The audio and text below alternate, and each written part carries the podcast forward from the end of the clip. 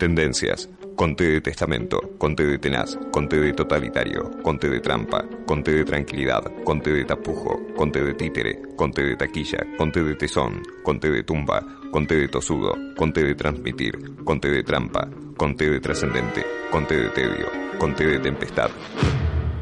Eh, conté de tilo. Sí, sí.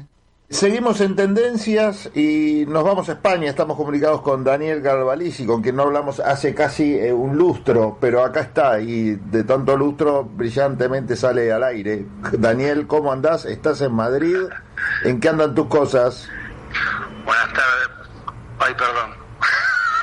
Tenía que decir buenas tardes o bien buenos días. No, tenés que decir lo que se te cante. Acá estamos con libertad absoluta. ¿Cómo andás, Dani? ¿Bien?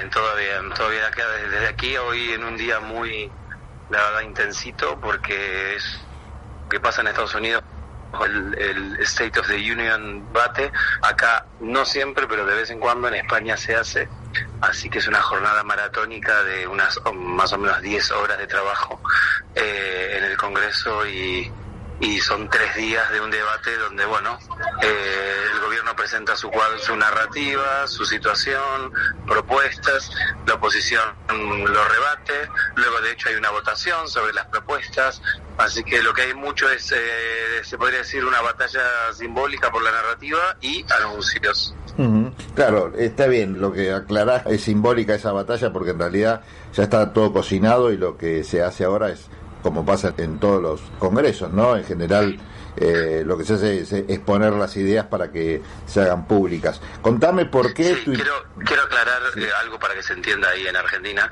que acá eh, estamos en el verano, ya pleno verano, y el Congreso se acaba, ¿no? Se acaba la... Le quedan creo que dos semanas de actividad y después se, se cierra todo hasta septiembre. Eh, eh, el contexto también es muy de verano, tenemos este, esta semana una ola de calor brutal que arranca, ya hay 38 grados y mañana empiezan todos días de 42 grados. Entonces el contexto es muy de final de año, ¿no? Un poco como sería, como si fuera un 20 de diciembre, un 15 de diciembre en Argentina. Está bueno, está bueno lo que contás. ¿Por qué tuiteaste hoy algunos mensajes relacionados con impuestos, podríamos resumirlo como im- impuestos a los ricos o a los que más tienen en España? Contanos el contexto de esto.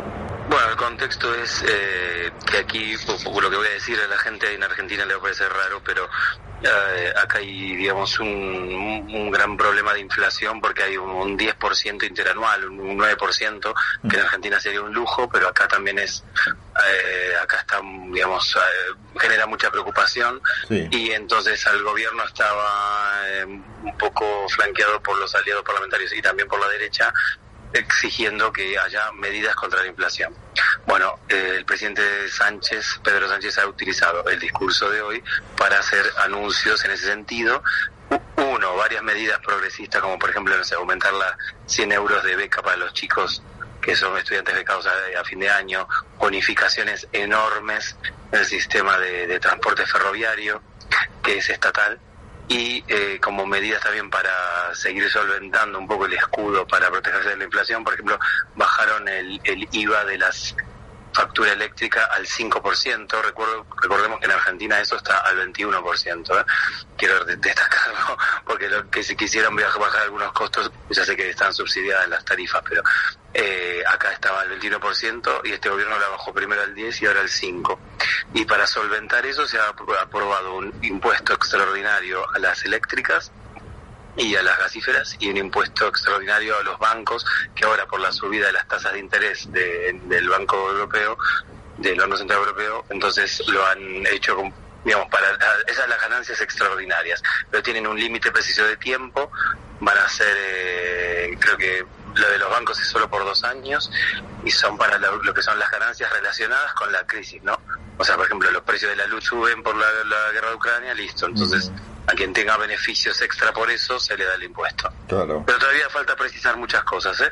Supongo que en estos días lo van a precisar. El cuánto, la licuota, todo eso. ¿Y cómo es la presión allí de quienes son los perjudicados, entre comillas, por este tipo de propuestas? Bueno, el IBEX, que es la bolsa, de como si fuera el Merval de acá de España, bajó un montón.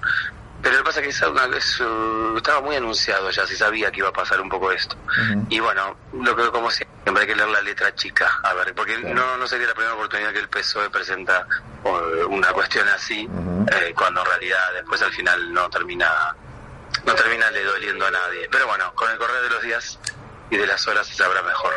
Y la crisis, Daniel, eh, vos avísame cuando tengas que partir porque sabemos que estás ahí con los tiempos muy justos. Ya, Pero esa- si se está escuchando esa campana, esa campana es que arranca la sesión, la segunda mitad, y ahora los grupos opositores le van a hacer sus respuestas a Sánchez. bueno, entonces eh, te, te dejamos tranquilos, nada más quiero saber. Eh, lo último, de- decime sí. lo último y te lo respondo cortito. ¿Qué No, cosa de la crisis me preguntabas? Simplemente si había un clima de solidaridad en función de comprender la situación particular por la que está pasando Europa, o bueno, las mezquindades a la hora de ser solidarios con la situación general siguen presentes como si no pasara nada. No, no, hay, hay un poquito de ambos, pero no, no sé, no, digamos, en, la discusión pública no, digamos, es más moderado acá que, que en Argentina.